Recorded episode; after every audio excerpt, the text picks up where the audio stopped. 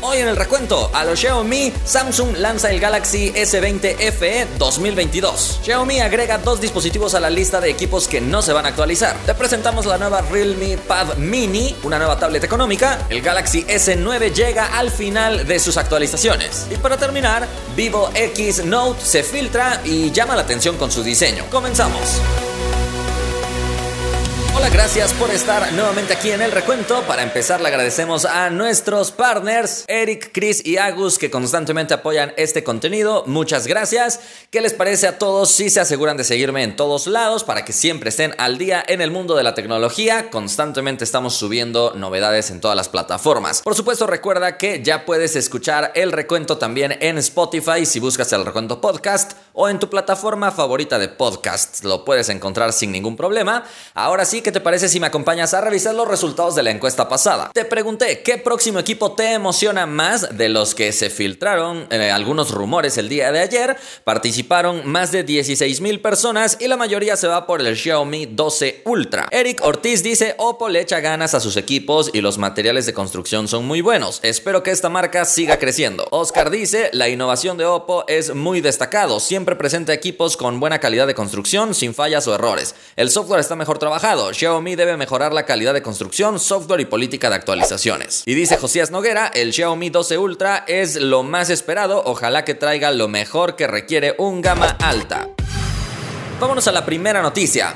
Samsung acaba de hacer un Xiaomi porque acaba de relanzar un dispositivo con modelo 2022 a pesar de que el equipo fue lanzado desde hace bastante tiempo, cosa bastante extraña pero no imposible de ver porque ya lo hemos visto en Xiaomi con el Redmi Note 8 2021, que el modelo original era me parece de 2018, pero años después lo relanzó simplemente agregándole el apellido con el nombre del año. Exactamente lo mismo acaba de hacer Samsung, sin embargo en este caso, el dispositivo no integra muchos cambios que digamos y Samsung ha hecho el lanzamiento de forma muy silenciosa, sin llamar mucho la atención, sin hacer un comunicado a gran escala y lo ha hecho únicamente en Corea, su tierra natal. Así que déjame contarte las especificaciones de este dispositivo y su modelo específico para que no lo confundas con el S20 FE de la generación pasada. Hablamos entonces del modelo SM G781NK22. Este dispositivo se distribuirá de forma exclusiva en Corea con algunas compañías telefónicas de la región. Recordemos que el S20 FE ha sido uno de los equipos más vendidos y más exitosos por parte de Samsung por la relación que tiene de buena calidad con un precio bastante atractivo, sobre todo en estos tiempos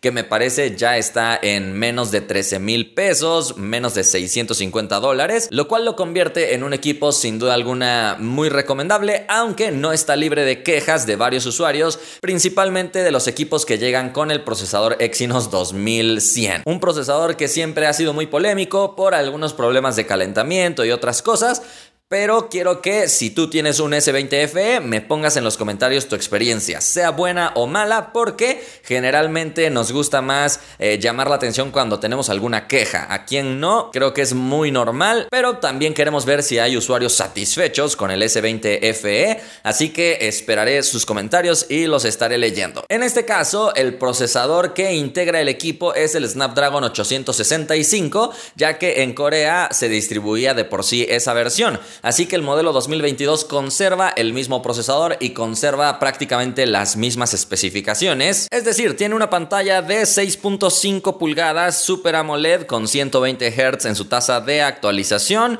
Además, vamos a encontrar un sistema triple de cámaras. La principal es de 12 megapíxeles con estabilización óptica. Después tenemos la cámara telefoto con zoom óptico de 3 aumentos, estabilización óptica y 8 megapíxeles. Cámara ultra amplia de 12 megapíxeles y es capaz de grabar video en 4K. La cámara frontal es de 32 megapíxeles. Además, el equipo llega con 128 GB de almacenamiento, 6 GB de RAM. La batería es de 4500 mAh y al igual que la generación pasada, este dispositivo llega con un cargador incluido en la caja, cosa que sí es destacable, pero la única diferencia con respecto al modelo anterior es que estos no van a integrar los audífonos AKG que traían en el empaque anterior, solo que en alguna compañía telefónica de Corea, si lo compras, te los regalan. Eso sí, hay que recordar que estamos hablando de un equipo con certificación IP68, lo cual lo hace resistente al agua y al polvo. Entonces, básicamente estamos hablando del mismo dispositivo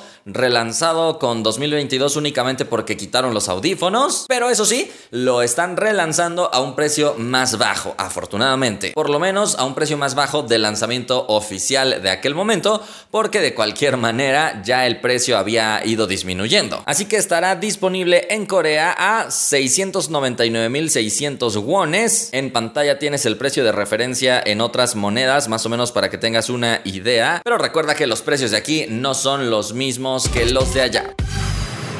Vámonos a la siguiente noticia.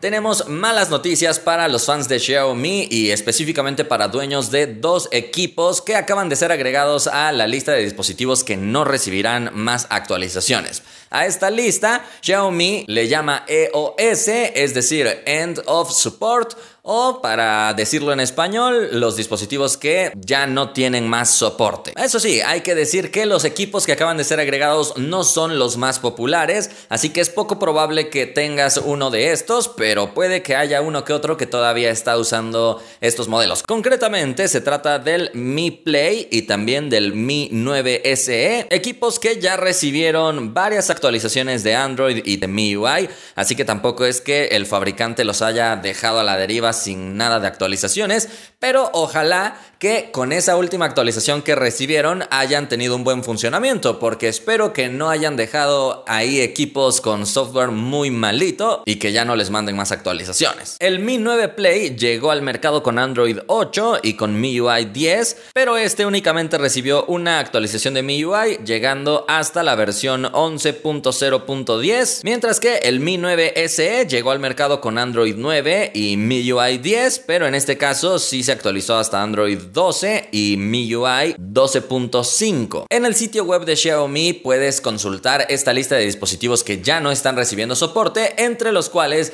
ya se encuentran equipos mucho más viejos como el Mi 1, 2, 3, 4, 4S, 5, 6 y algunos Mi Note también, además de muchos otros modelos como el popular Mi A2. También están presentes algunas tablets y otros dispositivos. También hay modelos de la serie Redmi que están ya fuera de soporte hasta el modelo 6, así que es bastante normal que después de un periodo de tiempo los equipos ya no reciban más actualizaciones. Sin embargo, hay otros fabricantes que definitivamente dan un soporte extraordinario como Apple, que mantiene sus equipos actualizados por muchísimos años, que actualmente son los que mandan en este aspecto. Le sigue más o menos Google y Samsung, que también tratan de actualizar lo más que se puede sus equipos. Lo destacable en el caso de Samsung es que cada vez son más los dispositivos que están en su política de actualizaciones numerosas. A diferencia de Google, que tiene pocos equipos en su catálogo y por lo tanto es mucho más fácil de actualizarlos, además de que ellos son los dueños de Android, en algún sentido de la palabra. Vámonos a la siguiente noticia. Realme acaba de presentar una nueva tablet, hablamos de la Realme Pad Mini, una tablet económica, compacta, así que déjame contarte todas sus especificaciones y después su precio. Tenemos una pantalla de 8.7 pulgadas LCD con 60 Hz en su tasa de actualización, una resolución de 1340 x 800 píxeles, nos confirman que estamos delante de un panel bastante sencillo, cumplidor, no es una tablet que busque competir en los segmentos superiores. Eso sí, es bastante ligerita, 372 gramos es su peso y tiene un grosor de 7.6 milímetros. El procesador nos confirma precisamente lo que te vengo diciendo porque es el Unisoc T616 un procesador que definitivamente es para uso básico, aunque es de 8 núcleos, así que te puede dar un desempeño aceptable para tareas eh, tal vez de navegación por internet, de crear algunos documentos, ver algunos videos, pero no esperes jugar un contenido demandante gráficamente hablando. Llega en dos versiones, 3 o 4 GB de RAM y 32 o 64 GB de almacenamiento, en ambos casos con soporte para micro SD. Además la batería es de 6400 mAh con soporte de 18 watts en la carga. Tiene una sola cámara en la parte de atrás y es de 8 megapíxeles, mientras que en la parte frontal vamos a encontrar una cámara de 5 megapíxeles, pero colocada de forma central, pero si utilizas la tablet de forma vertical. Así que no está estilo laptop. Afortunadamente sí tiene USB tipo C y también tiene jack de audífonos e incluso estamos hablando de una tablet con conexión 4G, así que no dependes únicamente del Wi-Fi, sí le puedes poner una tarjeta SIM y tener conexión en donde sea que haya cobertura. También la tablet va a integrar Bluetooth 5.0 y llega con sonido estéreo, lo cual llama la atención para el rango de precio en el que va a competir y es un modelo que viene con Android 11 de fábrica con Realme UI, además de que estará disponible en gris y color azul también. De hecho, el color azul se ve muy agradable, muy bonito, además de que el módulo de cámaras le da cierto aspecto único a la tablet, que por cierto fue lanzada en Filipinas y acaba de comenzar ya la preventa. Por el momento todavía no está disponible en más regiones, pero es probable que Realme sí termine lanzando esta tablet en algunos otros lugares. El precio en aquella región es de 9.990 eh, unidades de esa moneda, lo cual equivale más o menos a 195 dólares y en pantalla estás viendo el precio de referencia en algunas otras monedas, pero recuerda que los precios aquí no son los mismos que los de allá. Déjame saber si te llama la atención esta tablet y si te gustaría que Realme la venda en tu país. Vámonos a la siguiente noticia. Seguimos hablando de modelos que se han quedado sin actualizaciones, pero ahora toca hablar de un modelo de Samsung y desafortunadamente un modelo de la gama alta que acaba de despedirse de sus actualizaciones de soporte. Como sabes, Samsung recientemente actualizó su política precisamente de actualizaciones, anunciando que sus equipos de gama alta recibirán cuatro años o incluso en algunos me parece que hasta cinco. Así que es un muy buen soporte, pero este que te vamos a decir todavía no entraba en esta política y estamos hablando del Galaxy S9. Le ha tocado despedirse y llegó hasta Android 10 con One UI 2.5 corriendo, así que ya no recibió más soporte. Aunque el equipo todavía estuvo recibiendo sus parches de seguridad de cada mes, lo cual lo deja por lo menos bien resguardado, si bien no tiene lo más reciente en cuanto a funciones del sistema, por lo menos sí tiene lo más reciente en cuanto a parches de seguridad, lo cual se agradece bastante. Este equipo fue presentado en 2018,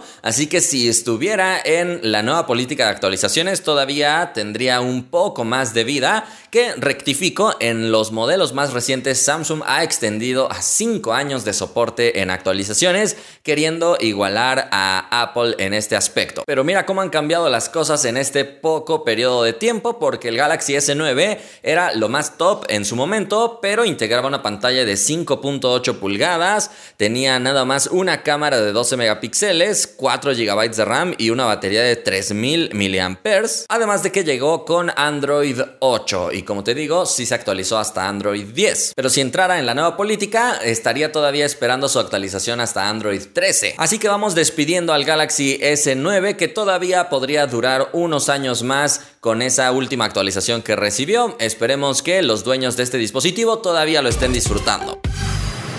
Y vámonos a la última noticia. Se acaba de filtrar el Vivo X Note, o le podremos decir Vivo X Note, revelando su diseño que definitivamente llama demasiado la atención. Vivo es un fabricante chino que en México no ha logrado tener toda la popularidad que le gustaría, pero en Colombia es de los fabricantes que más les han gustado según los comentarios que yo he leído, pero confírmenlo, aunque no estoy seguro si Vivo ya distribuye algunos de sus equipos de gama alta en aquella región o en otros países, porque en México solo comercializa equipos de la gama media y uno de la gama media alta. De hecho, otros de la gama baja también. Pues espera que este Vivo X Note sea de los equipos más premium de este fabricante, integrando una pantalla curva según lo que se logra apreciar en esta filtración, 512 GB de almacenamiento, 12 GB de RAM y puedes ponerle RAM virtual, además de que en la parte de atrás logras apreciar su colaboración con 6 para los lentes de las cámaras, así que debería ser una experiencia muy buena. También se logra apreciar un acabado en piel sintética en esta parte de atrás, muy agradable y el mega módulo de cámaras circular y rectangular al mismo tiempo. Dime si te gusta o no. Lo que definitivamente queda muy claro es que llama las miradas y se ve bastante original. Según la imagen que se logra apreciar, también podemos deducir que integra el procesador Snapdragon 8 de primera generación y según reportes anteriores se dice que el equipo va a tener una pantalla enorme de 7 pulgadas ¿Qué está pasando? 7 pulgadas antes era una tablet y ahora todavía entra como un smartphone. La resolución sería Quad HD Plus con 120 Hz en su tasa de actualización, tendría lector de huellas ultrasónico y también tendría una cámara frontal de 32 megapíxeles, además de un excelente sistema fotográfico en la parte trasera con 50 megapíxeles para el lente principal, 48 megapíxeles para un lente secundario, 12 megapíxeles para la tercera cámara y 8 megapíxeles para la cuarta. Todavía no sabemos qué tipo de lentes tendrían, pero al parecer tendrá un sistema fotográfico muy atractivo con una batería de 5000 mAh, soportando carga de 80 watts con cable y 50 watts de forma inalámbrica. Déjame saber tu opinión con respecto a este dispositivo y si te gustaría que Vivo se vaya animando un poco más. Por el momento te digo que en México no ha terminado de despegar mucho. Te he hecho algunos reviews de estos dispositivos de la serie Y, por ejemplo, que es la serie de gama baja y media. Y también te hice un review del Vivo V21, un equipo muy estilizado con muy buenas selfies. Así que si no los conoces, pues por ahí te voy mencionando los otros modelos que se sería el Vivo Y33, Vivo Y51 me parece. La verdad es que incluso la numeración y la nomenclatura de los equipos no está tan sencilla de entender porque de repente ves que está uno que parece tener una numeración de generación pasada, pero está con la generación actual. Así que creo que incluso en esos aspectos Vivo podría ir mejorando su estrategia para que los podamos reconocer más fácil. Pero bueno, por el momento hemos llegado ya al final de este video. Espero que lo hayas disfrutado mucho. También le agradecemos a todos los fans del recuento por su apoyo. Recuerda indicar que te ha gustado este video si así fue. Síguenos por todas partes y nos vemos la próxima.